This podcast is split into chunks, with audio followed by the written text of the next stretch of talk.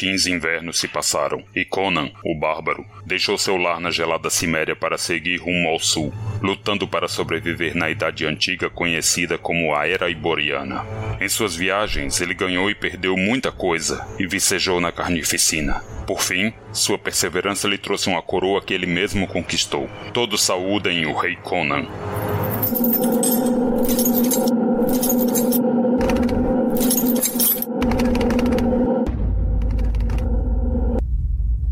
Os escapistas.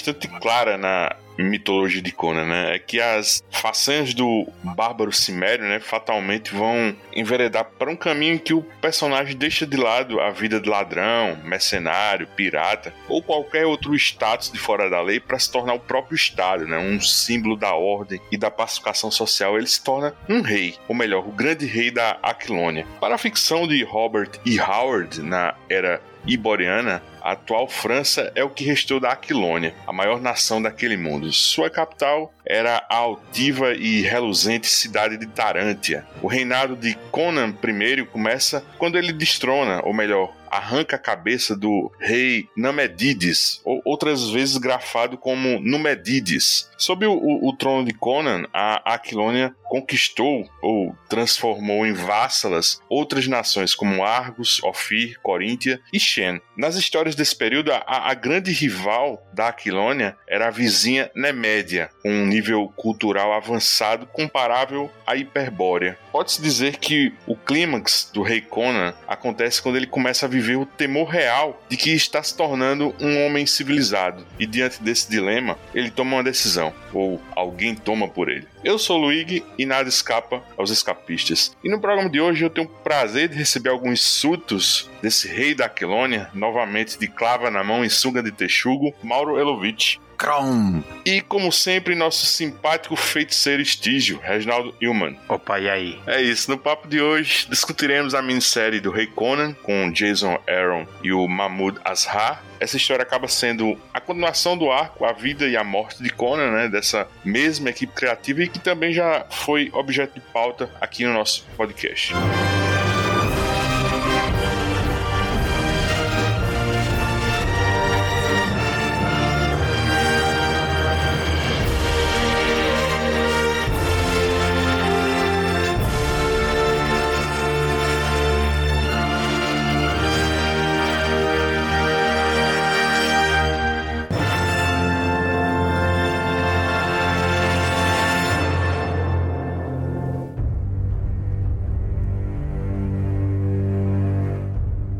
A última parada de Conan no limiar do mundo. Diferente do arco de 12 partes, né, lá da então nova revista mensal do Conan Bárbaro, na qual Cada edição dava conta de um período da vida do nosso glorioso Cimério, entremeado com o plot lá da feiticeira rubra, que aparecia para ele em pequenas interações entre os primórdios da vida como ladrão até muitos anos no futuro já como o rei da Clônia. Cada gibizinho acabava sendo uma historinha com início, meio e fim, e aí naquela oportunidade que gravamos, a gente acabou realmente discutindo cada edição de forma individualizada. Tinha sentido fazer isso, né? Na, na minissérie de hoje, bem menor, né, em seis edições, É uma historinha direta, né, com alguns flashbacks no meio do caminho. Lá fora saiu entre dezembro de 2021 e julho de 2022. Aqui no Brasil, a Panini publicou em duas edições da revista Conan Bárbaro, né, as três primeiras partes em maio, no número 12, e as três últimas em outubro. Na realidade, poderiam, acho que, ter publicado tudo num volume único, né, em capa cartão, né? Mas para que facilitar, né? Na, na, minha introdução, eu fiz um, um pequeno resumo, né, sobre o, o, reinado de Conan, mas é curioso que esse trecho da timeline do personagem é uma construção em cima dos contos do Robert E. Howard, né? Quer dizer, o escritor ele escreve histórias sobre esse período da vida do Conan, né? Mas a maior parte do que ficou estabelecido e virou assim uma espécie de cânone do rei Conan, detalhando assim a, a usurpação e o subsequente período de conquistas foi algo escrito por outros autores, né? São histórias, vamos dizer, apócrifas, né? Do L. Sprague de Camp e Lynn Carter, né? Inclusive o Conan Rey, ele surge das páginas do romance Conan o Libertador, né? Que é de autoria deles, né? Mas aí eu, eu jogo a bola para você, Mauro. Antes da gente entrar na minissérie de Jason Aaron, fala um pouco assim quais são as histórias clássicas do Rei Conan, né? pelo Howard, né, o seu autor original, e por fim, eu queria te perguntar se você acha que o, o Aaron fez o dever de casa, né? Entregou assim uma historinha condizente com esse Rei Conan clássico. Ah, cara, fez muito, fez muito a lição de casa, né? O Aaron é confessamente um fã do Conan, ele tem aquela espadona do, do Schwarza em casa, né? Já postou várias fotos, ficou felizaço quando chamaram ele para escrever, e ele faz um trabalho muito bom de pesquisa, né? A gente comentou isso lá no, na Feiticeira Rubra, que eles tinham várias referências aos contos do Conan, tinha aquele guri, até aquele gorila com capa vermelha, que é de um conto que chama Inimigo em Casa, do Howard. O Aaron, ele faz a lição de casa muito bem, cara. Ele pesquisou, ele foi ler os contos, ele foi ler os quadrinhos e ele dá um jeito de trazer isso assim, quase como um pupurri, né? Como um, um melhores momentos que ele vai dando flashzinhos e vai fazendo aquela homenagem, vai trazendo a mitologia toda do Conan com toque pessoal, né? Lá na Feiticeira Rubra a gente comentou, uma das minhas histórias favoritas é a do Conan com os Pictos, né? Que era uma rivalidade clássica, tanto nos quadrinhos quanto nos livros, e ele dá uma uma abordagem diferente. Pô, o, o Aaron realmente capricha nessas histórias, né? Aqui ele faz esse recorte, um, né, um, uma homenagem ao Rei Conan, e é interessante que o carinho que o Aaron tem pelas histórias do Howard tá até nas escolhas que ele fez para essa narrativa, né? Então ele põe como antagonista do Conan o Totiamon, e o Totiamon é um feiticeiro, né, que embora no, nos quadrinhos ele tenha virado protagonista,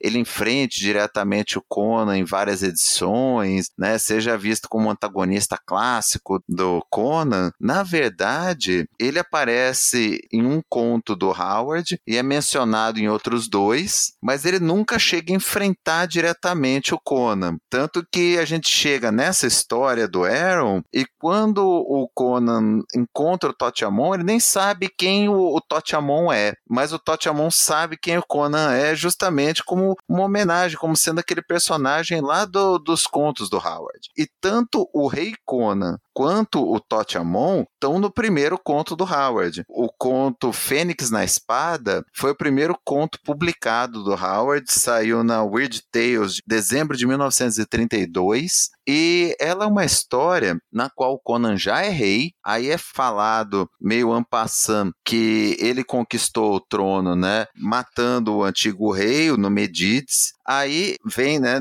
dentro desse conto, ele tem essa fala que ele fala: quando eu destronei no Medides, fui chamado de libertador pelo povo. E daí é que tiraram a ideia de ter o arco de histórias Conan, o libertador, que conta a história nos quadrinhos de como que ele virou rei. E isso não tem nos contos do Howard. Então, no primeiro conto publicado do Howard, o Conan já é um rei. Ele é um rei que é mostrado ali, é falado que ele era um bárbaro, que ele conquistou através da força o trono, e ele está lidando com as traições palacianas. Então, né, muita gente subestima o Conan, acha que é só pancadaria, que é só espada e feitiçaria, e o Conan, nos contos, ele tem muito daquilo tipo Game of Thrones, das intrigas palacianas, da corrupção ali nos governos, de como é difícil você manter um equilíbrio. Então, nesse conto Fênix na Espada, o Conan ele está estabelecido como rei que ele conquistou através da força. Ele tem alguns apoiadores e ele está sendo vítima de uma tentativa de golpe de Estado, em que os conspiradores, alguns nobres, algumas pessoas insatisfeitas ali dentro da corte e um trovador que ele é colocado mais ou menos como se fosse a imprensa querendo derrubar, eles tentam arquitetar um golpe e para esse golpe de Estado, eles querem derrubar o Conan e instituir o Dion, que era um parente distante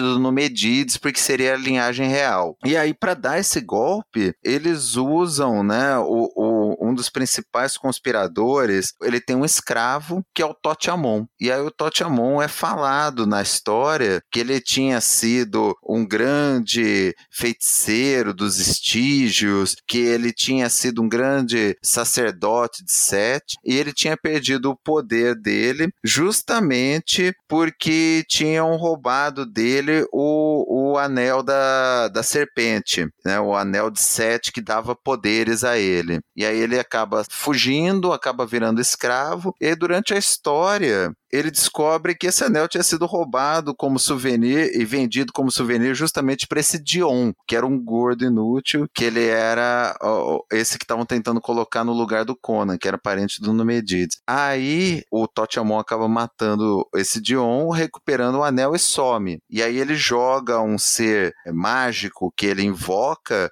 para matar esse que era o mestre dele, que era um dos conspiradores, o Ascalante, e todo mundo que tivesse junto com ele, inclusive o Conan. Então esse é o único confronto, mais ou menos, que existe entre o Conan e o Totiamon na mitologia original do Howard, né, no, no, nos contos originais. Depois ele é mencionado mais para frente num dos melhores livros do Conan, que é a Hora do Dragão, novamente com Conan como rei, novamente ele tentando ele, ele, sofrendo uma tentativa de golpe. Lá é mencionado por um rival do Totiamon que o Totiamon é, tinha, né, depois que ele recuperou o anel, ele tinha voltado a ser o mestre de todos os sacerdotes de Sete. Mas é isso. E aí o que que o Aaron faz? Para fazer essa entre aspas última história do Conan, ele traz o primeiro rival dele no, nos contos. Ele traz o Totiamon para um confronto direto e tem todas as referências ao Anel da Serpente, como que ele tinha perdido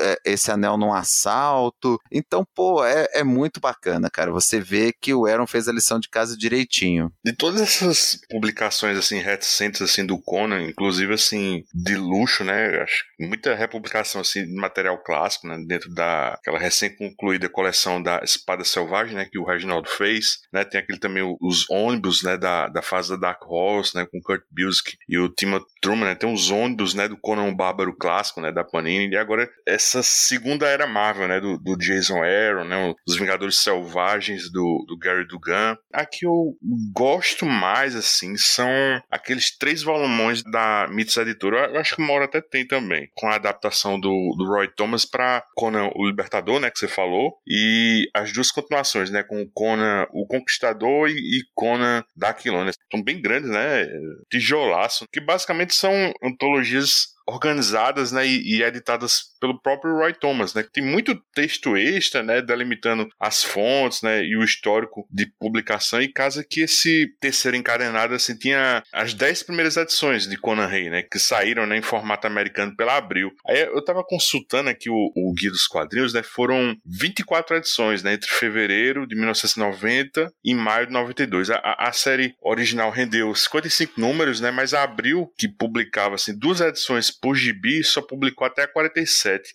E eu tava vendo e ainda cortando assim muita coisa, né? Eu fui ver em Conan Rei 6, né? Saiu as edições 4 e 8 da edição original, né? Quer dizer, pulou da 4 para 8. Aí em Conan Rei 7 da Abril, eles pulam para 20 e 21, né? E aí eles seguem até essa 48, né? Na, na edição número 24, né? Quer dizer, quem lia na época talvez não, não tivesse essa noção, ainda que saísse aqueles códigozinhos na, nas primeiras páginas, né? De cada história, né? Mencionando qual era a edição americana que tava ali, né? Enfim, Reginaldo, eu ouvi de novo aquele programa anterior que a gente fez, né? Que a gente gravou do Conan, e aí você falou que seu primeiro contato sério, assim, com o personagem nos quadrinhos foi nessa série, assim, do Conan Rey. Eu queria te perguntar se você ainda tem essa coleção por aí, fala um pouco, assim, também das suas lembranças, você tem desse gibi, e se essa é a sua fase favorita, assim, do Conan, né? Como o Mauro falou, né? Desses contos aí do Rei Conan clássico, né? Se você gosta deles, e aí? Eu tenho, tenho sim, né? É, realmente foi. Eu não tenho tudo. Eu tô tentando recuperar isso daí porque eu gosto demais. É, é realmente uma das fases que eu mais gosto do Conan. Eu tentei procurar de novo. Eu também lembro que a gente conversou sobre isso eu falei. E eu tentei procurar, mas não tive tempo aí. Isso daí deve estar tá muito enfurnado aí em alguma caixa antiga minha aí. E eu não achei. É porque eu queria achar o nome do filho, do outro filho dele. Isso daí é tão obscuro que eu não achei na internet, cara. Eu procurei e não achei o nome do, do outro filho dele, que eu comentei no outro programa. Que tem o Con e tem o outro filho que é o rejeitadinho, né? Que é o a ovelha negra, que se envolve com magia e eu acho que ele faz um. faz algum encantamento que ele fica com um pé, um pé normal e um pezinho de bode, assim, e puta, aí o Conan quer morrer, né, meu? Porque ele percebe que o, o filho dele tá se envolvendo com magia, que é uma das coisas que ele mais despreza, assim, né? E eu gostava muito porque tinha exatamente isso que o Mauro falou, que é a intriga palaciana, né? E o Conan tá puto da vida porque ele não gosta disso. Imagina, né, um homem de ação tendo que se envolver com administração, com toda aquela costura política, né? E é uma coisa que ele realmente ele não foi talhado para isso, né? Na verdade, o fato dele se tornar rei é quase assim uma uma meta a ser alcançada. A hora que ele chega lá, ele fala, ele não sabe para que que serve isso, assim, é só realmente um, um status, é uma posição que ele queria chegar. É assim que ele chegou lá, ele não sabe para que, que serve. E eu acho que é talvez uma das fases mais infelizes do Conan, porque ele não está satisfeito. Embora ele tenha um casamento, ele não gosta da rainha, é mais uma posição política, né? Ele não é apaixonado pela Zenóbia, né? Uma rainha até mais velha, né? Ela é descrita como um pouco mais velha do que ele. Ele tem os filhos com ela, porque ele teria que ter os herdeiros, né? Então ele tem que ter os filhos legítimos, só que assim, um acordo político. Ele tem alguns aliados na corte, mas a maioria intriga, e isso daí passa a contaminar o Conan. Até eu lembro lá também, naquele programa que a gente falou, uma das histórias mais legais é que o Conan tá de saco cheio e ele passa a fugir à noite com um leão. Né? que é uma história ótima, cara, porque é, esse é o Conan que, assim, não serve para ser rei. Aqui mesmo a gente vai falar sobre isso. Cara, eu acho perfeita a história, né? Que ele tá tentando ensinar algo pro filho dele e, tá ensinando errado, né? Mas a gente fala disso mais pra frente. Mas deixa eu perguntar para vocês, aproveitando. Esses filhos do Conan são canônicos? Eu confesso que eu não li todos os contos do Conan. Mas assim, ele, ele tem alguma menção, Mauro? Você sabe dizer do Conan, desse aí do filho feiticeiro? Ou são personagens criados mesmo por esse Alice e Lynn Carter? Nos contos do Howard, é mencionado bem passando ele ter filhos, mas eles não aparecem, não tem essa nada envolvido com isso, né? É mencionado, salvo engano, na hora do dragão eles falam que ele tinha filho, tinha herdeiro, mas que eu li não não, não li nada de de nada. Isso é tudo criação posterior. É mais ou menos uma criação como a, a de Red Sonja, né? Que o Red Sonja, o Howard ele não chega a criar se nominalmente a personagem Red Sonja. O, o Roy Thomas que se inspira numa personagem assim, que aparece em algum conto, né, dele cria essa personagem própria, né? Tanto é que ela, ela não faz parte assim da Conan Proprietaries, né? A gente pode até dizer também que o, o Conan também não faz parte, né? É exatamente o que o Mauro falou também em relação ao Totiamon, né? O Totiamon, ele é uma figura que aparece assim, ele é mencionado no primeiro conto, mas ele não é, na verdade, ele nem, o, nem é o foco do conto. Não, não, mas no primeiro ele aparece, ele ele tem interação. O mote da história lá, o grande enfrentamento que o Conan tem na história é com essa criatura conjurada aí pelo Totiamon. Ele tem um capítulo que quase inteiramente passa por ele, né? Ele contando como que ele tinha sido mago, sacerdote supremo na Estígia, como que ele tinha perdido o poder, como que ele virou escravo. Aí ele mata aquele Dion, pega o anel, faz essa conjuração e some. Agora, nos outros dois contos, né, que é no, no Hora do Dragão e no outro, agora tô, tá me faltando o nome. É o Deus na urna, Mauro. Isso. Nesses dois ele é mencionado como alguém poderoso, mas ele não aparece. O único que ele aparece e efetivamente tem uma participação importante é no, na Fênix na Espada, mas ele não encontra o Conan pessoalmente, né? Os dois se enfrentam mais ou menos à distância por meio dessa criatura que ele conjura. Porque aonde ele, aonde ele virou realmente o antagonista do Conan, assim, aonde ele, ele ficou um vilão memorável, é nos quadrinhos mesmo. Nem nos contos ele é tão, depois lá daquele outro autor, ele é tão assim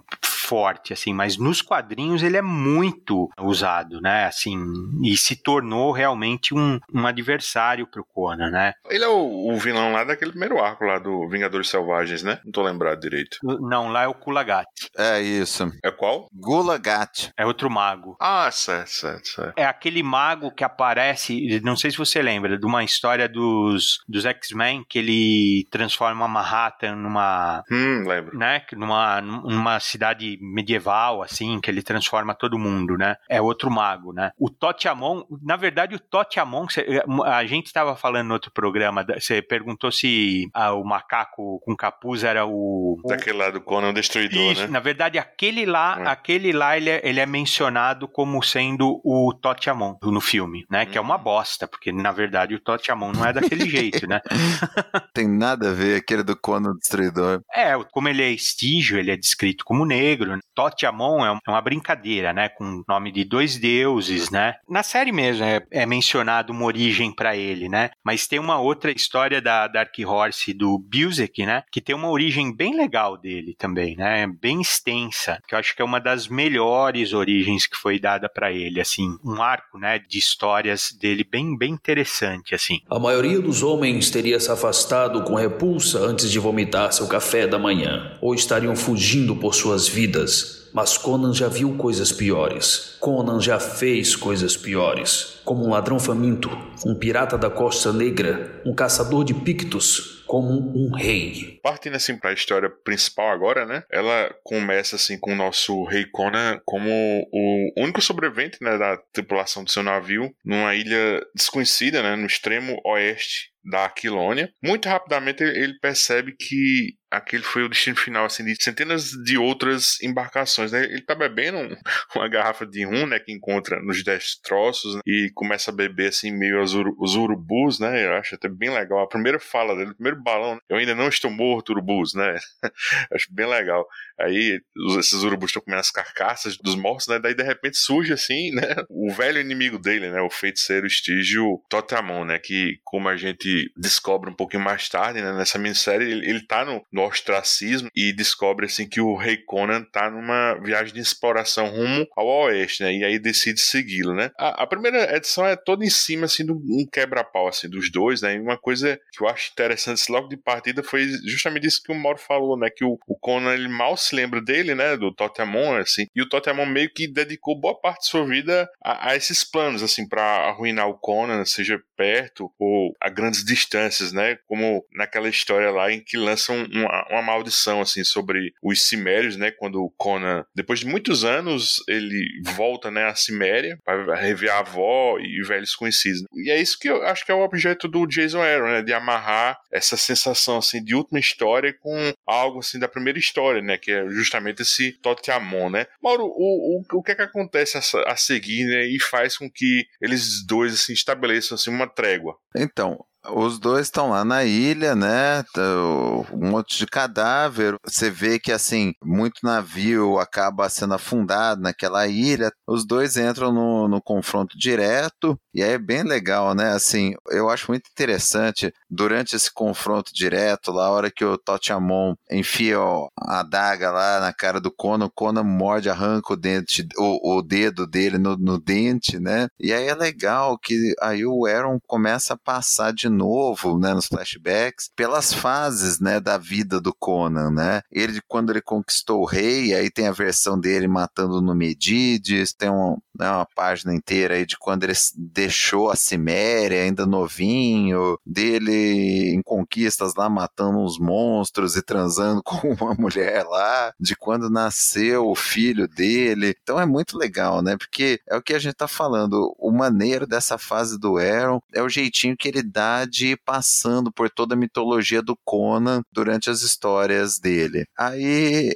tem um, né, um confronto bem visceral do Conan com Totiamon, muito legal mesmo. Quando eles estão lá, um ferindo o outro, um para matar o outro, de repente eles são cercados por um exército de mortos-vivos. E você vê que são os mortos de todos esses navios que afundaram. Eles começam a enfrentar esses mortos. Aí chega num ponto que o, o ele e o Totiamon estão fugindo. Aí o Conan mete o pé do Totiamon e joga ele para ser morto pelos mortos-vivos enquanto ele foge. Mas o, o Conan começa a pensar, né? Tanto na necessidade dele ter alguém para ajudar ele a escapar disso, quanto pelo, pelo repúdio que ele tem né, coisas de magia negra, de sobrenatural. E aí ele vai lá e tenta salvar o Totiamon para os dois se ajudarem. Aí a vez do Totiamon trair ele, dá uma, uma facada na perna do Conan e larga ele para os mortos-vivos. Nesse momento é que a gente vai ver quem que, que tá realmente controlando esses mortos todos e qual que é a magia que está envolvida aí na, nessa ilha. Teve uma, uma polêmica nessa minissérie que eu, eu, eu, confesso assim que eu não, eu não tenho entendido bem as, as proporções que isso tomou, né? Talvez, acho que por não ser norte-americano e não ter essa proximidade assim com os nativos americanos, mas o, o Jason Aaron, né, ele usa essa princesa Matoaka, né, que é o, é o, nome verdadeiro da Pocahontas, como um, uma releitura dessa história, né? Que por sinal ela é verídica, né? Mas que, que no passado dos anos assim ganhou ares assim de mito romântico, né? Inclusive muito popularizado assim com um desenho animado da Disney, né? Na versão mais hardcore assim do Aaron, né? Essa Matoaka, né? Ela se apaixona por um colono, né? Mas isso traz ruína ao seu povo. Né? O, o pai dela é um líder xamã e quando a ameaça invasora é, é debelada, ela acaba sendo exilada, né? Então a embarcação dela chega a essa ilha e a entidade assim que exatamente afunda os barcos toma o corpo dela, né? Isso foi há mil anos atrás, né? Assim, eu realmente não entendi esse motivo assim de tanto alvoroço, mas fui ver depois, pesquisar, muita gente criticou o visual da personagem, que a princípio assim, tem trajes mínimos, né? Mais puxados assim para talvez uma indígena sul-americana, né? Brasileira talvez. E aí o, o Aaron no, no decorrer assim da, da própria minissérie, já que essa edição é, é, é a número 3, né, que ela aparece, promete que a aparência dela vai ser ajustada nos próximos números e, e até foi, né, já que ela ela fica toda coberta de preto, né, com aqueles tentáculos que ficavam em torno dela, né, como se eles formassem uma roupa. E aí o, o Aaron disse que depois que todos os ganhos dele, assim, seriam doados ao Centro Nacional de Recursos Femininos Indígenas, né. Então, como eu disse, assim, lendo a história, eu, eu realmente, assim, eu não vejo nada demais, assim, mas o, o Aaron se doeu com essas críticas, né, talvez, assim, pelo histórico que ele tem, né, com a etnografia indígena, né, lá de Scalpo, né, que na minha opinião é o maior e melhor trabalho dele, né, mas enfim, assim, teve esse rosco, né? Que acaba sendo uma vilã maior que o Totiamon, né? Que faz eles se unirem. Mas o que, é que você acha disso, Reginaldo? Você acha que foi para tanto isso, essa polêmica? Você chegou a ouvir falar disso? Não, eu não, eu não cheguei a ouvir falar. E se você não mencionasse, para mim ia passar em branco, cara. Porque eu, eu não sabia nada disso. Não sabia que o nome real da Pocahontas é esse nome aí. Matoaka. Ah, meu, vilãzinha mequetrefe, cara. Não, é, é. não serve para nada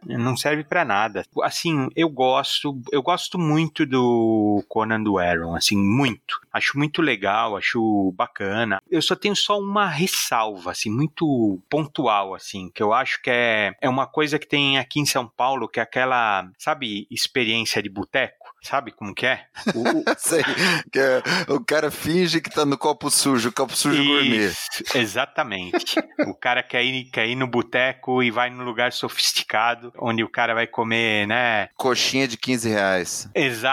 Nem é coxinha. Uh, o cara às vezes vai comer fígado de não sei o que e tal, mas com as calorias controladas. Assim, cara, isso não é boteco, gente. Mais que ninguém você tem experiência nisso. Né? Exatamente, né? cara. Boteco não é isso. Né? Boteco não é isso. Tamo junto. Pé sujo não é isso, gente. Para com isso. Pé sujo você tem que arriscar a vida, né, meu? Tem que ter o ovo em conserva. Exato. Tem que ter o tiozinho que começou a tomar às seis e meia da manhã, a hora que o pessoal tá saindo, ele já tá lá tomando a primeira, branquinha. Tem que ter cachorro caramelo no seu pé. Aquela garrafa de cachaça com raiz dentro, né? O cara chega doente com gripe, aí ele dá um remédio aí, o cara vai lá e bota lá no copinho lá, só aí. É isso, isso é boteco. Boteco é boteco. É que São Paulo tem isso, cara. Assim, a experiência de boteco, botequim. É, e não é, cara. E é um negócio ultra sofisticado que você paga caro para fingir que tá sofrendo e não é verdade, cara. Então, assim, é, o, o Conan Doyle é um pouquinho assim, né? Quando ele faz, ele costuma fazer uma trama. A trama é, é interessante, não é ruim, nunca é espetacular a trama. É interessante, mas eu acho que ele põe reminiscências dentro de reminiscências e aí ele vai dando, sabe? Ele faz, é um menu degustação do Conan, eu acho. Eu gosto, não é que eu não gosto, eu gosto, eu acho que é para novos leitores é até interessante, mas eu às vezes eu, eu vejo pouco a acrescentar no Conan. Eu, eu me pergunto assim, as lebres que o Aaron levanta, que o Conan também levanta, fala, peraí, essa ilha tem tigre branco, tem gorila vermelho, que estranho, ficam meia no ar, assim, é só a magia da, da ilha mesmo, é só isso? Da onde veio isso? Porque meu antagonista tá aqui também. Qual que é o motivo dessa ilha reunir, né, ser um resumo da minha vida, essa ilha, né? Ao mesmo tempo que ele tá também relembrando o passado, né? E no passado ele relembra também de fatos do passado, assim. Então é, fica uma ruguinha na minha, assim, que eu não gosto tanto da história. Essas vilãzinhas, assim, né, que são bem meia boca, assim, né? Não servem para nada, assim. Essa daí é uma que não, não impressiona nada. A outra lá da, como que era o nome? Era a Rubra alguma? Feiticeira Rubra. Feiticeira Rubra. Não era uma ameaça nada grandiosa, a gente é, era a história que era o, a morte do Conan. Não é para tanto, né, Aaron? A verdade é essa. Mas a história é boa. A construção que dá e assim, o, a meiuca desse arco aí é muito bom, cara. É muito, vale a pena ler só pela meiuca, assim. E o final que ele faz, ele amarra direitinho, assim. Mas esse meio, essa, essa Pocahontas aí é muito, sabe, se deu polêmica, é por muito pouca coisa, assim, porque ela não vale a pena. Eu fiquei mais curioso em saber que nessa era iboriana ter conquistadores espanhóis mesmo, que, que vieram de lugar nenhum para nenhum lugar, que eu não sabia que tinha isso, ou se era uma, sabe assim, uma coisa de realidade alternativa, ou se. Nexo temporal, eu pensei nisso. Exato, Mauro. É uma coisa esquisita. Pô, tu tá falando com umas coisas esquisitas, tu é fã do Conan 2099, bicho. Não, não, não, pera lá, cara. Pera lá, cara, eu nunca. Conan com elmo nova, bicho. Conan com sábio de luz. Não, não. Você tava lendo aqui, é divertido, bicho. Mas... Exatamente, mas eu nunca deixei, eu nunca vendi como, como outra coisa é. que não fosse bagaceira. Mas o do Aaron é isso. Ele é, é um menu degustação. É, no meio disso tem uma Pocahontas, eu também não vou levar a sério ela, né, meu? Não, não tem condição, não. Eu não vou ficar causando, né, meu? Só porque ela tá com um arabesco na cabeça que não é realista. Pô, todo o resto não é realista. O Conan mesmo não leva a sério ter macaco e tigre na ilha. Você entendeu? Mas eu, eu tenho essa impressão, assim, Regi, eu não vejo isso como um demérito, cara. Eu acho que é a proposta. O que eu acho, sim, assim, o que eu curti, por exemplo, né? Vocês vão até entender o que eu vou falar. A primeira vez que eu li isso daí, acho que eu até comentei com o Mauro a primeira vez que eu li. Eu falei, ó, eu gostei da primeira história, eu achei interessante. Começou bem, né? A primeira, a primeira vez que eu li. Agora que eu li de novo, eu tinha a referência, né? Me remeteu diretamente àquela cena do tio gente boa lá, o tiozão do House of Dragons lá na praia, que ele dá aquele pique lá para pegar o, o rei caranguejo lá, né, meu? Me lembrou um pouco isso daí, assim. Então eu fiz uma associação, assim, o Conan lutando com os mortos-vivos, assim, aquela cena do rei caranguejo, assim, que eu imaginei, assim, uma coisa assim na praia com esses zumbis. Eu não tinha referência na época, não é que eu tô associando uma coisa a outra, mas agora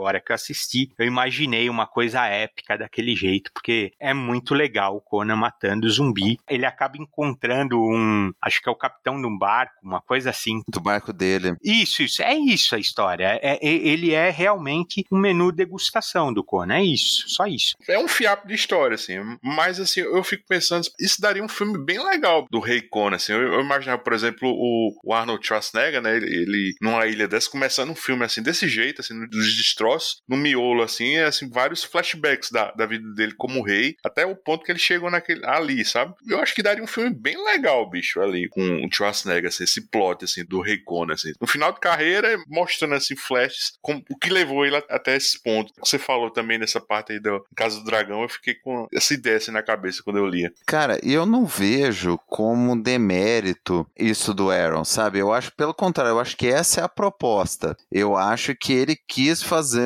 um, um apanhadão do que é o Conan, tanto como homenagem a uma coisa que ele gosta, quanto com uma introdução para novos leitores, cara. Eu, eu não vejo isso como algo acidental. Eu acho que, principalmente no, na, nas histórias anteriores, lá que a gente falou da feiticeira rubra, ela é legal porque ela é uma releitura de cada uma das fases do Conan e que não esgotam, não acrescentam, pelo contrário. Ah, tá, até acrescentam alguma coisinha assim, alguma visãozinha diferente, mais moderna de uma coisa ou outra, mas no geral é uma introdução em poucas edições, em, né, numa linguagem de quadrinhos. Se você for ver assim o run inteiro de uma espada selvagem de Conan, ele consegue fazer um apanhadão de tudo que tem sobre o Conan, relativamente poucas edições. Então eu acho que é um baita mérito, longe de ser um demérito, sabe? eu entendo esse ponto do Regi, sabe? Não é o Roots. O Roots mesmo, o Boteco, é você ir pegar a coleção da Espada Selvagem e ler, e ler fora de ordem, e ler os contos do Howard, que numa edição ele é o rei, na outra ele era escravo, na outra ele era moleque, na outra ele era pirata,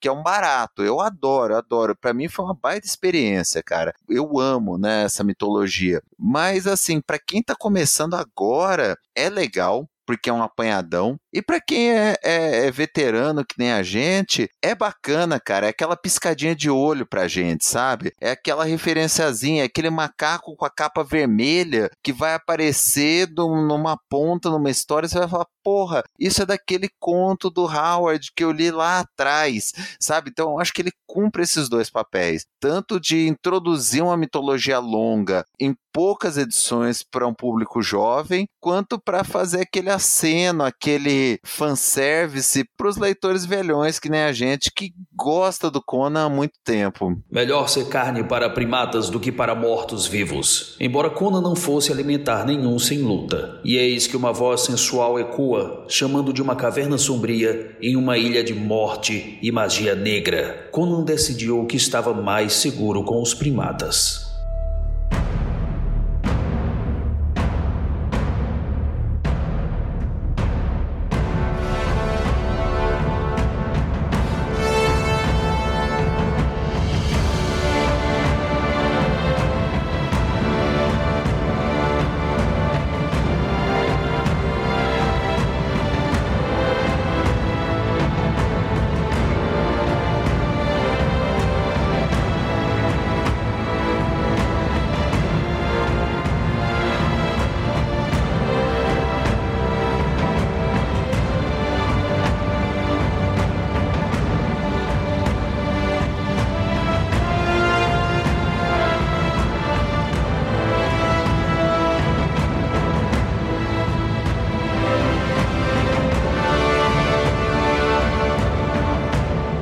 Garoto que se tornou um rei, o rei que se tornou um andarilho. O motivo pelo qual assim o, o rei Conan tá ali naquela ilha, né, já tava telegrafado assim desde o arco lá da vida e morte do Conan, né, como o Mauro falou aí, da gente tinha assim vislumbres dele desiludido, né, com o trono, né, querendo ter de volta a sua vida antiga e aí tem aquela história maravilhosa que o Reginaldo comentou ainda agora, né, do rei enjaulado, né, e que, que ele vira uma espécie de justiceiro, né, tem até uma máscara com caveira, né, com um leão de estimação eu, eu, lembro que a arte era do Gerardo Zafino, assim, joia demais, uma das melhores da, daquele arco, né? Enfim, ele tá com aquele sentimento e aí isso vai às últimas consequências quando ele rechaça um exército invasor, a, a coisa tá controlada, né? As fronteiras da Aquilônia estão seguras e os, os inimigos foram vencidos, mas ele quer mais, né? E aí a voz da razão acaba sendo o seu filho Con, né? Que fica o tempo todo tentando trazer o, seu pai de volta à razão. Aí chega num ponto em que o Conan ele começa a achar que o filho precisa sair dali, da Aquilônia, né? E construir uma história como a sua. E, e só quando ele tiver assim, histórias né? em tudo quanto é lugar assim, no continente ou além, né? Ele, ele teria permissão para voltar. A princípio,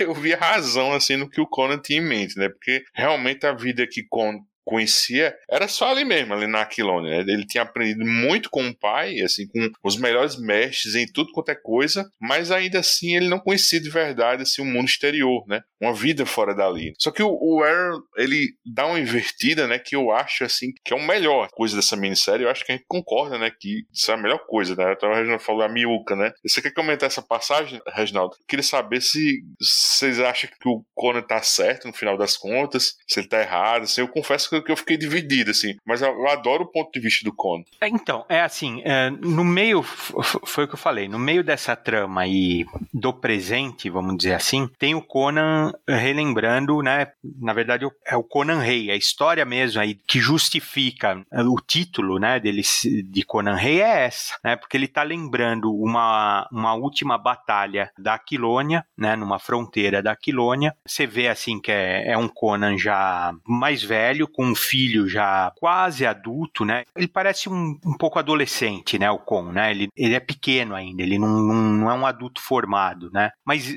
você vê que o, o ele já está acompanhando na, na, nas batalhas, né? E o Con, ele sempre teve, pelo menos na série lá que eu acompanhei, ele sempre teve essa faceta de não ser o filho imprudente, de não ser o filho exatamente igual Conan. Ele era realmente o filho ajuizado, vamos falar assim, né? O filho com a cabeça feita, assim, né? E o, o Conan, acho que ele faz uma leitura diferente disso. Ele faz o, a leitura que o Con é um filho acomodado, é um filho que cresceu dentro do palácio. E a leitura do, do Conan, de certa forma, não está errada. Por isso que eu acho que você interpretou desse jeito, Luigi. O Conan fala assim: eu consegui tudo que eu sou hoje pelo meu próprio mérito. Eu fui atrás e consegui. E a, qualquer pessoa que faz a coisa desse jeito, ele vai ter essa visão. Ele nunca vai valorizar a coisa que vai chegar de mão beijada. Então, de certa forma, você entende a visão do pai. Não deixo de entender também a visão do pai. Porém, a única coisa que eu acho que ele faz de errado é tomar uma decisão pelo filho, que é a cara do Conan fazer isso. É a cara do Conan. Ele pega o, o, o, o Con, dá uma espada para ele e fala: ó, você tá banido do reino, vai viver sua vida de aventura, vai construir sua própria história, igual eu fiz. E isso daí, assim,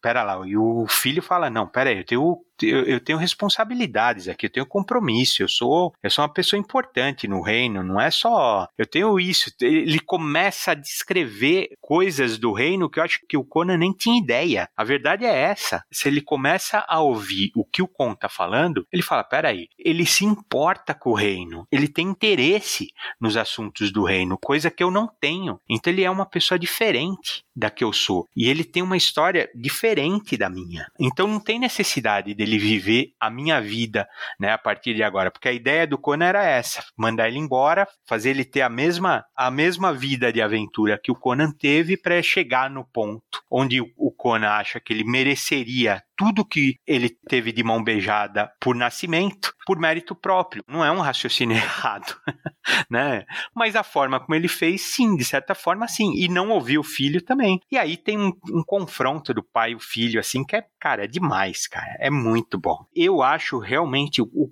ponto alto da série esse. E tem uma das artes mais legais, né? Aquela página dupla, né? Eu acho que quase não tem página dupla nessa série inteira, né? Eles lutando de espada. Né? E é bem legal, assim, que quando o Conan ele saca a espada, né? ah, ele diz: Não, pai, vamos conversar. Disse, não, a partir do momento que você saca uma espada, a hora de conversa acabou, né? Então, cara, é muito legal, bicho, é, os ensinamentos, né? E ele derruba o Conan do cavalo, né? Porque o Conan ele ensina ele, diz, não, você tem que tratar bem seu cavalo e cuidar da sua espada, porque ninguém vai fazer isso por você, né? Ele pega e chama o cavalo que o Conan tá e ele empina e o Conan cai, né? Porque ele tratava do cavalo do Conan, né? Nos estábulos, né? Então, como você falou, né? Ele fala que ele conhece todos os inimigos que estão presos no calabouço, né? Inimigos políticos que podem dar trabalho, ele conhece assim, da economia, tudo. E aí o Conan ele se surpreende assim, pô, quando é que você se tornou esse homem e eu não vi, né? Poxa, é muito bom, velho. Cada lição que o Conan deu para ele, como a história do cavalo e da espada, ele tomou para si e fez do jeito dele. O que, que ele pegou? Ele fez assim: tá bom, eu vou afiar minha espada e eu vou lá para os estábulos cuidar dos cavalos, mas eu também vou adestrar o cavalo, coisa que dificilmente o Conan faria. Entendeu?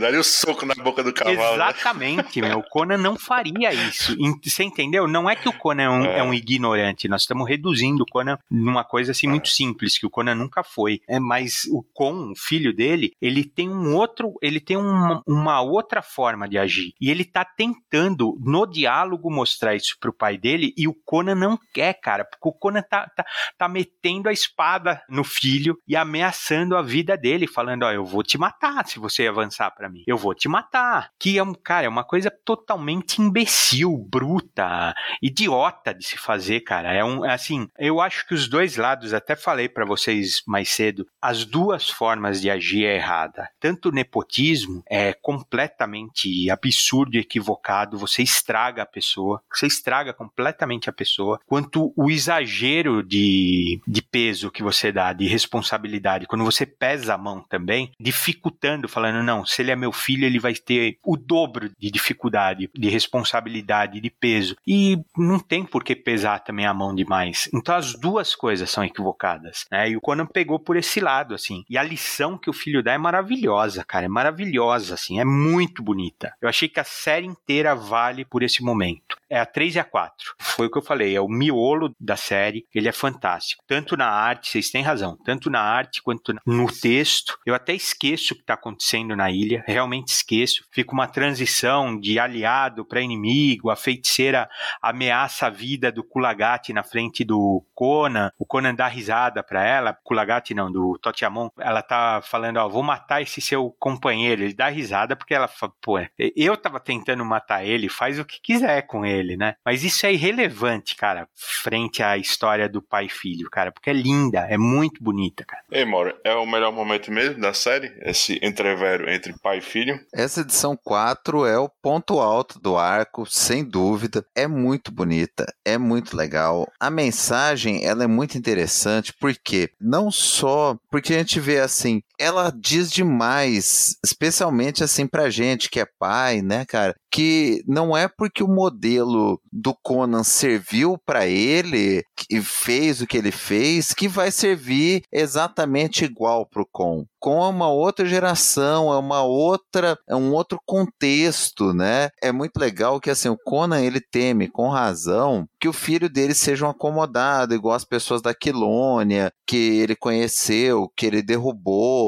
que eram pessoas, né, sem, sem desafio, sem entender o valor da vida humana, sem entender o valor de conquistar as coisas pelo esforço próprio. E o Con fala isso para ele. Ele fala: Eu sei dessas coisas porque, diferente dessas pessoas que você está me comparando, eu sou seu filho. Você me ensinou isso desde pequeno, você me ensinou que a vida não é mole, mostra os flashbacks. Desde que eu conseguia levantar uma espada, você derrubava ela da minha mão para mostrar que a vida não era assim mastigada. É, então assim, você vê que o Conan deu uma boa educação para ele. E ele fala: "Por sua causa, eu fui aprender nos estábulos, eu fui conviver com os leprosos, eu sei quantos soldados lutaram na última batalha e quantos deles morreram e quantos dos que morreram tinham família. Então você vê que assim o Conan deu uma boa educação para ele, ensinou para ele o valor da vida humana, o valor de conquistar com as coisas, as coisas, e ele não precisa precisa necessariamente passar exatamente pelas mesmas situações que o Conan passou para entender isso. E o, o, contexto em que o Conan se insere não é o mesmo que o Conan estava. O Conan era um, um rei para os tempos de guerra. O Con é um rei melhor para os tempos de paz. Né? O Conan queria fazer uma incursão no reino vizinho, sendo que o reino vizinho já tinha pedido desculpa pelo que tinha gerado a batalha e já estava cedendo.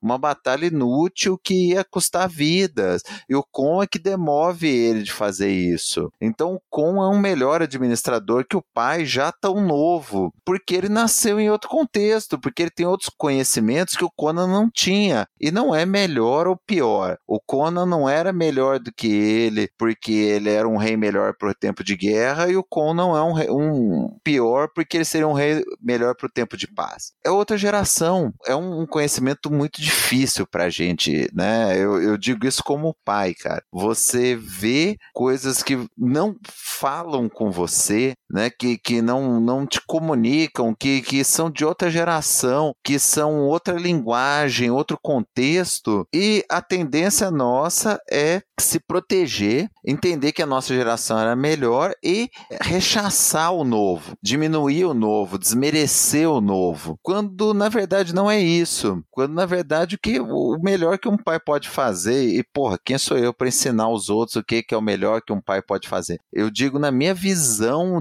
pai, né? O melhor que eu tento fazer para minhas filhas é o que? É ensinar bons valores para elas, é ensinar coisas que eu entendo que são importantes para elas enquanto ser humano e deixar elas desenvolverem isso com os talentos dela, com a personalidade dela, com os contextos delas. E é difícil, cara, não é fácil mesmo. E essa história, pô, ela sintetiza isso sendo uma maneira brilhante. E o momento em que o Conan se dá conta disso e abraça o filho, cara, é, é lindo demais. E ele percebe que o inadequado para aquele tempo não era o Con, era ele. Ele queria voltar para as batalhas, ele queria voltar para a aventura, ele estava insatisfeito com aquele novo contexto. E o filho dele fala: Você está me exilando porque você está projetando que na verdade você que queria sair, você que queria ser livre, você que queria atingir a sua potencialidade dentro do que você é bom, dentro do seu contexto. E aí o Conan resolve abdicar o trono, deixar o filho dele como rei e partir para o que fazer feliz. Cara, é espetacular, é uma das melhores coisas que eu li esse ano. Essa última fala dele, né? Você nasceu para perseguir o vento, Conan da Ciméria, enquanto eu nasci como filho do maior rei do mundo, nascido para lutar e morrer por esta terra, que é tudo que conhecerei, e, e é por isso que eu não vou deixar Aquilônia, pai. Você vai, né? É bem legal. Eu,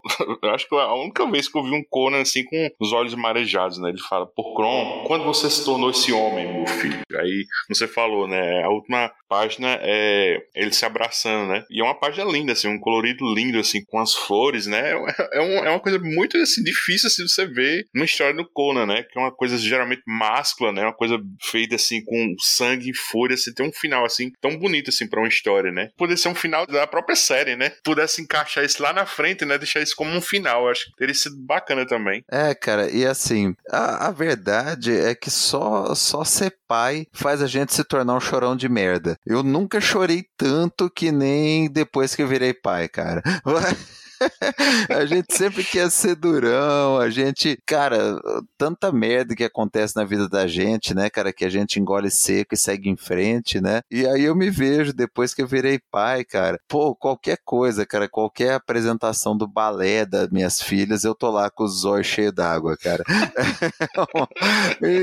então é muito realista isso aí que o Aaron colocou na história. Se tinha alguma coisa que faria o Conan encher o olho d'água, é um filho, cara é, é, o orgulho pelo filho. Neste momento, o qual Conan realmente esperava que fosse seu último, não foi uma blasfêmia que veio aos seus lábios, nem uma oração, nem mesmo enquanto se preparava para encarar seu Deus. Tudo o que Conan conseguiu pronunciar com seu último suspiro foi um nome, um chamado enviado através das ondas, pesado de arrependimento e de algo que era o mais próximo que um pai cimério poderia chegar, do que um homem civilizado chamava de amor seguindo, né? Como a gente já, já comentou lá atrás, né? Rolou essa aliança meio torta entre o Conan e o Totemon, né? E aí o Tot, quando ele vê a oportunidade de acessar o poder dessa entidade que tá ali na, nas proximidades da ilha, mas no fundo do mar ele mergulha assim para dentro de um buraco, assim que parece assim ter magma dentro, né? E ele desaparece, né? Quando ele faz isso, a, a, aquela matoaca se liberta e desaparece, né? Daí o Conan ele fica sozinho, né? Bebendo e aí a história assim,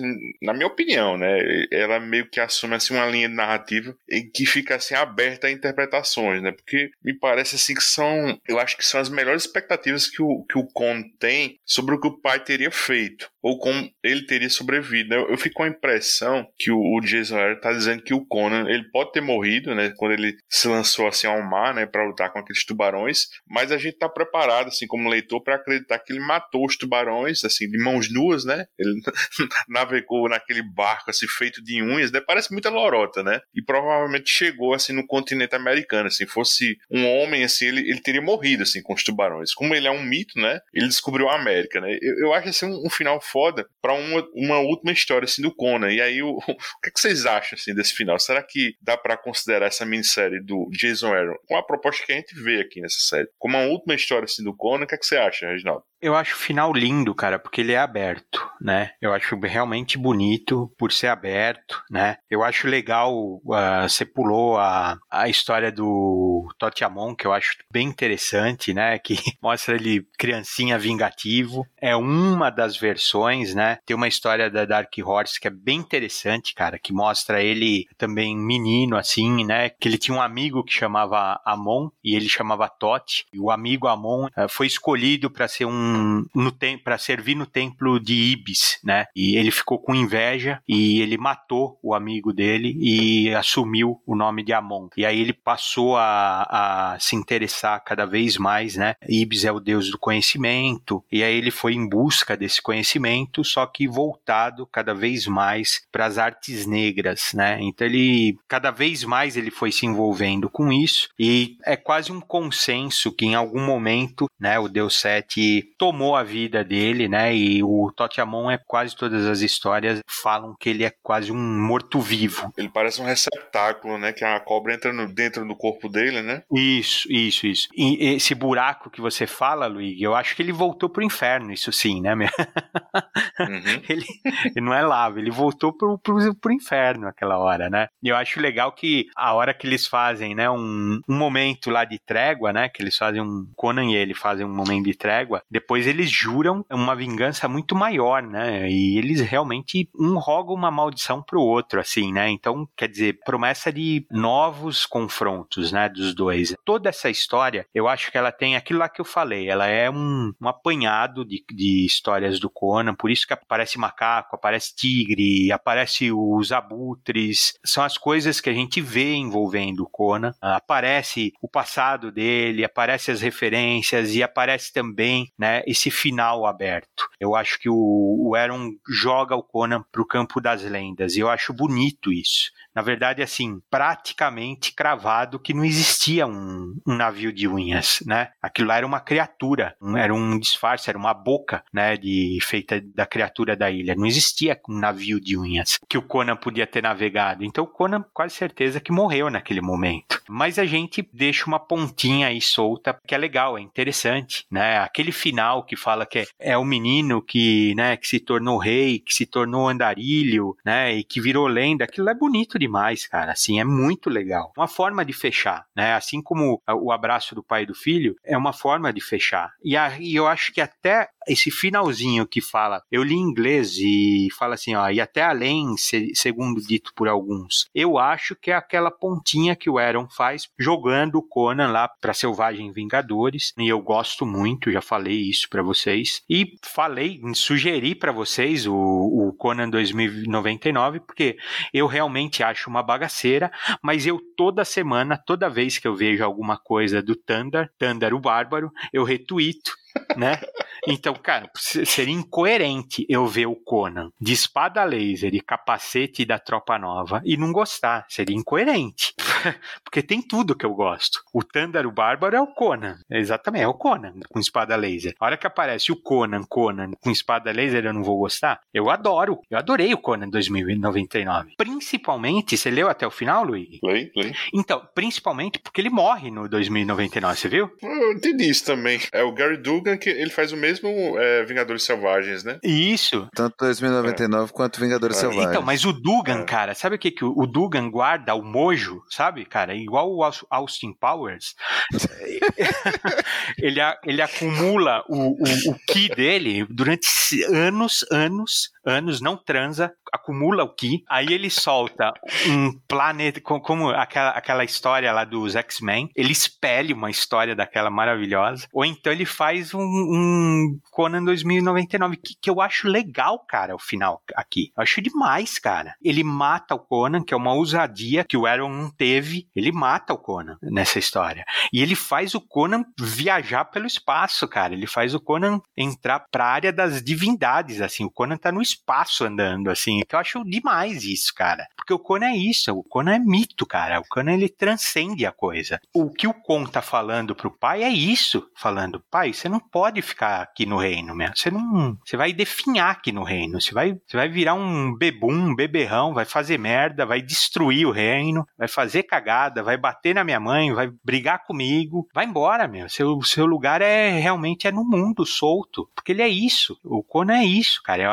aventureiro, né? Ele não tinha que ficar. Ele queria provar para ele mesmo que ele podia ser rei e ele provou, né? Agora vai ser outra coisa. E o Conan continuou a ser. Teve sequência de Conan das Ilhas depois do Conan Rei. E é isso, cara. O Conan não pode parar assim. Então, 2099 é Conan Além Vida, que eu acho um barato isso. Antes tem é o Conan Thunder, né, de capacete 9 e depois é Conan Além Vida, que eu acho, cara, eu acho divertidíssimo isso, né? Não dá para levar a sério. Não, é bem divertido. Agora tem, tem muita gente se rasga, né, com essas histórias. Você bota o Conan nesse contexto aí dos Vingadores, os caras aí que é, se detestam sem ler. Eu realmente, eu confesso que a princípio, quando eu, eu, eu vi a primeira vez, pô, é estranho botar Conan aí e tal, mas isso é Conan, ele sempre foi assim, né? Na beira era Marvel, assim, tem vários encontros deles com, com outros personagens e tal. É você tocar o foda-se e se divertir mesmo. Não tem muito que você racionalizar. Agora tem momentos muito bacanas, né? Nessa passagem de Vingadores, um, um, jantar com o Doutor Destino, né? Bem legal mesmo. Mas viu, Luigi, eu falei que eu, eu comecei por Conan Rei, mas na verdade acho que um dos primeiros, uma das primeiras primeiras histórias que eu li do Conan foi as histórias do Conan no presente. Acho que aquela história do Conan, Conan gigolô aqui, o, o Conan brigando com o Wolverine, sabe essas histórias que, que saía na, nas revistas da, da Marvel, cara, regular da Marvel? Foram esses encontros, porque foi o que eu falei, Conan para mim quando eu era pequeno era algo proibido, porque era revista de adulto, não era revista para criança. Então assim, meus primeiros contatos com Conan foi o Conan fora do tempo dele, né? Fora da era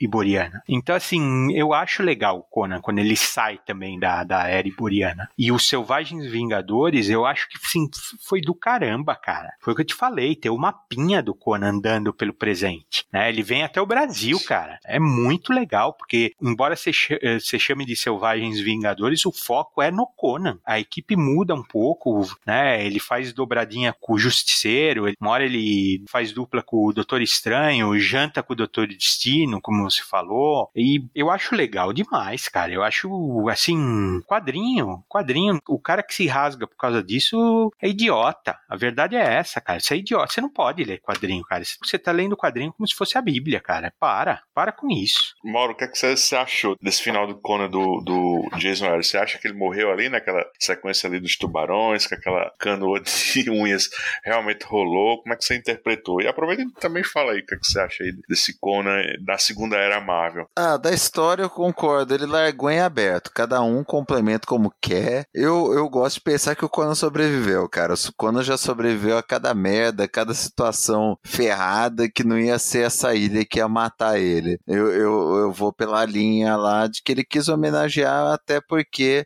nos quadrinhos clássicos, como o Regi falou, ele superou a fase rei, né? Ele teve ainda uma sequência pós-reinado, né? Quando ele abdicou. Então eu acho legal, eu, eu gosto de acreditar nisso. Mas quem pensa também que ele morreu e que é uma metáfora, não tá errado. É o legal do, do, da história do Aaron é isso. E o Aaron escreve bem quando ele quer, cara. Pô, assim, os dois arcos dele do Conan, para mim, são muito bons, gosto demais. E quanto ao Conan, é, nesse contexto de Marvel, eu sou um dos que torceu o nariz quando anunciaram. Eu falei, porra, isso vai ser uma merda. E quando eu fui ler, cara, superei o preconceito e fui ler, eu queimei a língua já na primeira edição. Já na treta dele com o Wolverine, em que os dois, um enfia faca, machado no outro, e os dois terminam tomando um barril de cerveja, eu já adorei. Todo o run do, do Vingadores Selvagens é legal, como o Regi falou, o Conan é o fio condutor, ele passa por várias, entre aspas, formações dos, desses Vingadores Selvagens que nunca são formalmente uma equipe, né? Não existe um Vingadores Selvagens. É uma união de heróis e anti-heróis para enfrentar situações pontuais ali, decorrentes dessa vinda do Conan e desse mago para a realidade lá do, do universo Marvel 616. Então, pô, é muito legal. Todas as interações são bacanas, cara. Com a equipe, entre aspas, original, né? Com Justiceiro, Electro, Venom, Wolverine, já é muito bacana. Aí tem uma história que eu acho legal demais, uma das mais divertidas histórias que eu li nos últimos tempos, que é a do Conan e o Frank Castle atravessando a Antártica e a, e a Terra Selvagem para voltar para a civilização. A história é muito bacana. Aí o Conan começa a, a interagir com os personagens de magia da Marvel, então ele interage com o Doutor Estranho, com o Doutor Destino, ele entra bem naquele universo de magia mesmo, né? No core de magia desses personagens. E é muito legal, porque ele tá acostumado a lidar com magia no universo dele. Depois tem umas interações bacanas, inclusive no universo dos X-Men, do Conan, com o Fanático e com a Eliana Rasputin, que são bem bacanas. E a conclusão do arco todo é, é muito legal, cara. É assim, é diversão pura. Desligue seu senso crítico, sua chatice, deixe seu tênis verde em casa e vá se divertir com uma história de quadrinhos com os personagens bacanas, numa situações divertidas. E esse 2099 vai nessa mesma linha. É uma história divertida, do, num futuro inimaginável de você pensar do Conan naquele contexto e que acaba de uma maneira bonita. Então, tudo que eu critiquei aí quando eu, eu vi que o Conan ia voltar para o universo Marvel, eu queimei minha língua. Não teve nada nada que eu li dele nesse contexto que eu não gostei. Para fechar, né, o, o, o, final dessa minissérie marca também, né, o final dessa, como a gente falou, essa elogiada segunda era Marvel, né, do Conan, já que o, o, licenciamento não foi renovado pela Conan Properties, né, e agora eles pretendem reunir todos os personagens do Howard num, selo só, né, publicando eles próprios seus quadrinhos. Então entra nessa conta o Conan, né, o Solomon Kane, aquele o Bram McMorran, né, que é o acho que o último rei dos Pictos, né, se não me engano engano, e o Ku, o Conquistador, né? A Marvel deve continuar publicando por um tempo o material clássico, né? Mas o que for novo vai sair pela empresa que está à frente das propriedades intelectuais do Howard, né? Que é a Heroic Signatures. Dessa segunda era Marvel, eu acho que valeu muito a pena, né? Essas 18 edições do Arrow, né? Se a gente soma o arco da vida e morte com a, com a mini do Rei Conan, certeza que ele vai virar assim, uma edição ônibus, né? No futuro próximo, né? Eu acho que é bem, eu imagino bem legal, assim, uma compilação dessa série assim completa, né? Você ter um panorama completo assim do Conan, né? Eu acho que como o Mauro falou, eu concordo muito, assim. Eu acho que um, um, um leitor assim, que eventualmente nunca leu uma história do Conan e pegar isso aqui, eu acho que pode se encantar com o personagem. Mesmo que seja um Conan assim, como o Reginaldo falou, né? De um boteco assim mais controlado, né? Mas assim, eu acho que também acaba sendo um dos melhores trabalhos do Aaron na Marvel nesses últimos anos dele, né? Já que eu acho que ele tá numa baixa, assim, naquela espiral negativa, assim, como o Brian Bendis, né? Depois de muitos anos, assim, produzindo produzindo gibi por lá e gibis bons, né? Eu acho que o Aaron agora, particularmente, eu acho que ele não tá num momento muito inspirado, né? Até porque você vê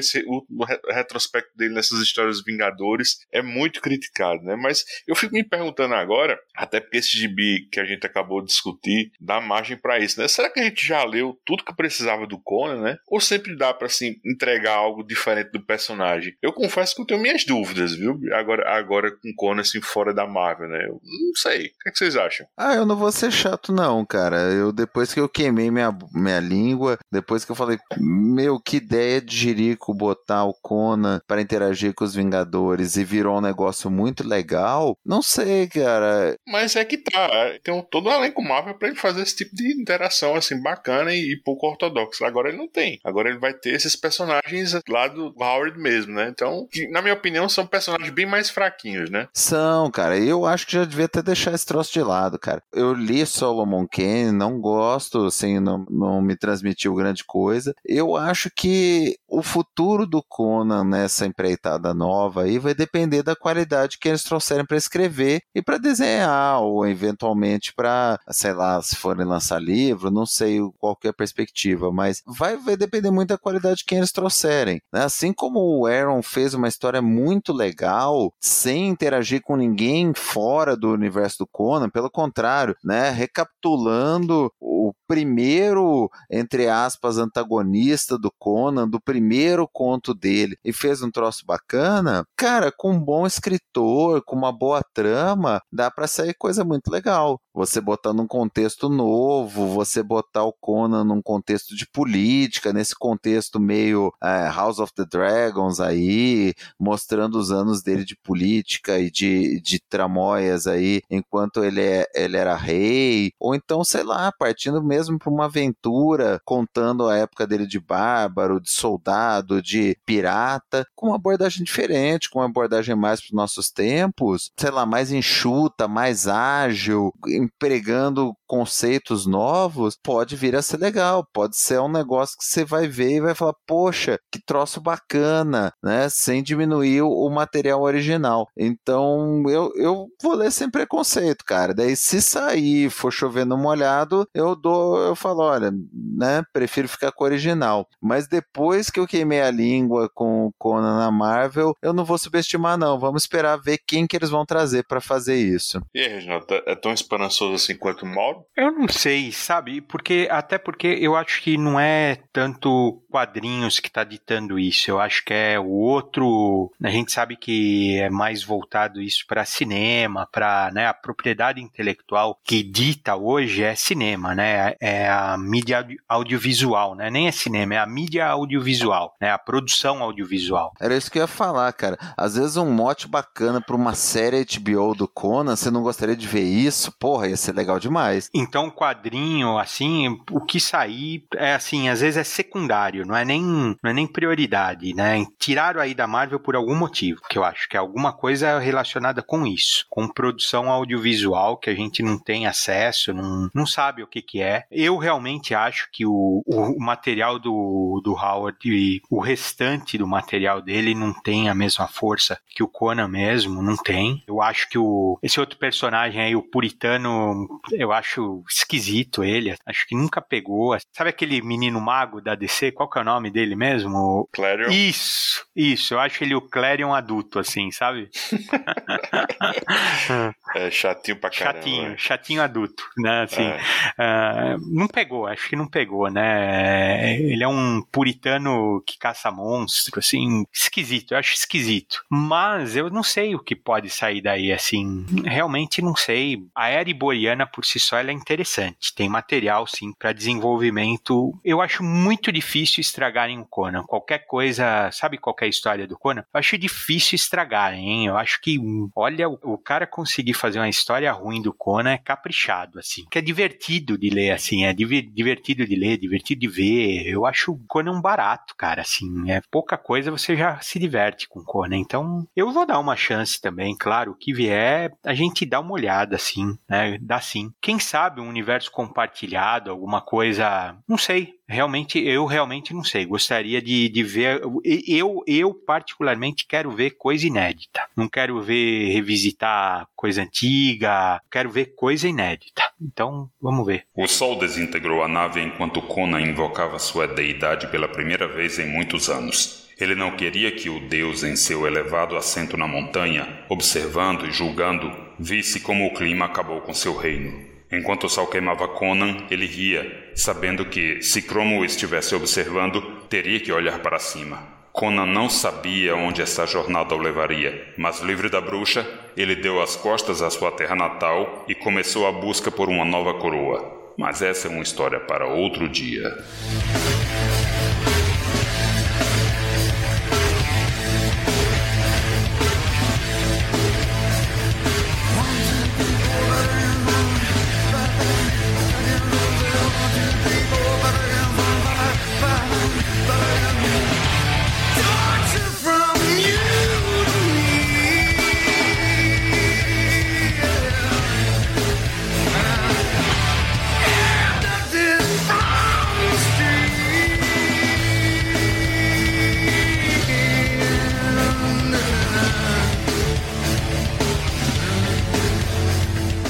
Então é isso, nós vamos ficando por aqui. Os escapistas estão no Spotify, iTunes, Google Podcasts, Deezer, Amazon Music ou no seu agregador favorito. Se você quiser registrar sua opinião sobre qualquer podcast da família Escapistas, é só dar seu pitaco no Twitter, escapistas. Se você gostou do que ouviu, assina o nosso feed, deixa o teu comentário no iTunes, dá uma estrelinha pra gente, isso ajuda o podcast a ter mais visibilidade na podosfera. Quer ajudar os escapistas a manter esse trabalho? Compre teu gibi do Conan, livro, Blu-ray ou qualquer coisa através de nossos links e banner no site. Eu gostaria de agradecer aos meus bárbaros favoritos. Valeu, Mauro. Boa noite, seus cães.